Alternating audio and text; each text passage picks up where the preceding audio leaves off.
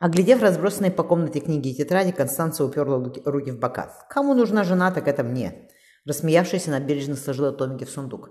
«В карете все равно нельзя писать», — девушка запаковала тетради с математическими вычислениями. «Здесь не дороги, а яма на яме». «Ничего, я все наверстаю на корабле». Просмотрев оставшиеся тома, она выбрала о всех видах треугольников Ригия Монтана, но потом скривила губы. Нет смысла читать труд о тригонометрии в карете. Чертежей на полях не сделаешь. Ладно, Констанция взяла Декамерон. Хоть голова отдохнет. Из томика выпало последнее письмо Мириам, которое ей привезли в Рим. Констанция, оглянувшись, положила его шкатулку с весточками отца. Джон никогда в жизни не прочтет чужую переписку, если это не по работе. Девушка ухмыльнулась. Ну, мало ли что. Обо всем знают только я, Мириам и миссис Марта. Не надо, чтобы знали больше. Мириам сидела на кровати, обхватив колени руками. «Миссис Марта все время спрашивает, что со мной?» – грустно сказала девушка. «Ее не проведешь, как миссис Стэнли или Кардоза. Я устала ей врать. Она зоркая и все видит. «Скажи ей», — потребовала Констанция, расчесывая каштановые волосы подруги, «скажи, и тебе станет легче. И скажи, кто это был, тогда его найдут, арестуют и казнят». Не успела Констанция опомниться, как подруга, выхватив у нее деревянный гребень, с треском сломала его. «Никогда в жизни я не скажу, кто это был», — холодно ответила Мирьям. «Умирать буду, а не скажу». «Тебе я все рассказала, потому что ты мой друг, и тебе можно доверять. К тому же, — добавила подруга, — пусть тебе 13 лет, но голова у тебя как у взрослой женщины». «Польщена», — пробормотала Констанция. «А последствий не было?» Мирим презрительно ответила. «Зря, что ли, у миссис Стэнли учусь. Я знаю, как сделать так, чтобы не было последствий». «Они навряд ли были бы, если, вы говорите, если говорить о плоде». Голос девушки стал ледяным, Констанция поежилась. «У меня тогда крови, крови день как закончились». «Хорошо», — вздохнула Констанция, — «но все-таки расскажи все миссис Мартин. Иначе она привяжет тебя к стулу и будет расспрашивать, пока ты не сдашься. Она умеет хранить тайны, не зря она уже столько лет пишет отчеты для ее величества». «Скажу», — Мириам решительно тряхнула головой, «потому что я кое-что задумала и хочу с ней посоветоваться. Если она одобрит мой план, я тебе напишу на континент, потому что понадобится твоя помощь». «Я все сделаю», — Констанция прижала, прижала щекой к теплой, к теплой щеке Мириам. Отряхнув запыленные руки, девушка позвонила, чтобы принесли лохань с горячей водой. Раздевшись, она помож... подошла к большому зеркалу. Повертевшись из стороны в сторону, Констанция выпятила губу. «Кожа до кости», — сказала она себе. «Нос горбатый, уши большие, губы тонкие, зубы кривые».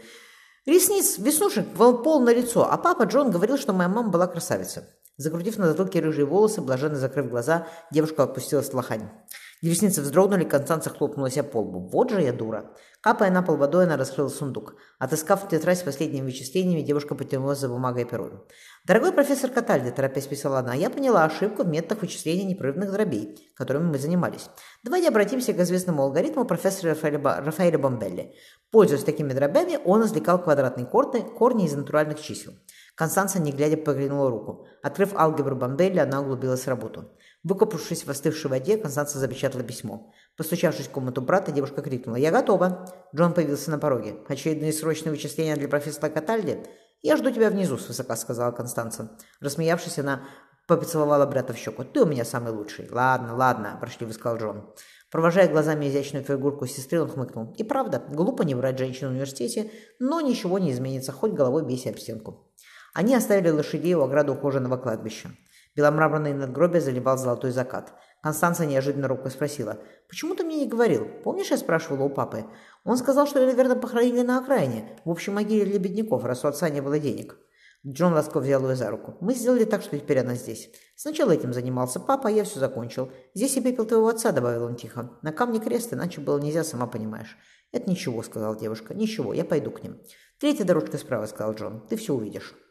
Опустившись рядом с простым камнем, Констанция коснулась надгробия. «Здравствуй, мамочка», – прошептала девушка. «Здравствуй, милая».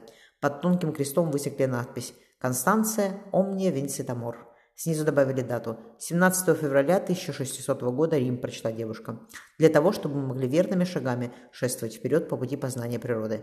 Да, отец. Констанция достала из-за корсета старое с выцветшими, с выцветшими чернилами письмо.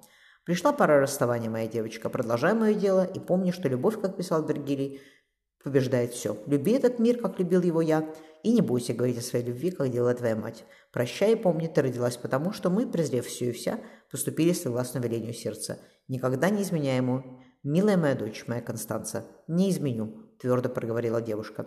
Вечерний ветер шумел в рыжих кронах деревьях, уверенно и спокойно билось ее сердце.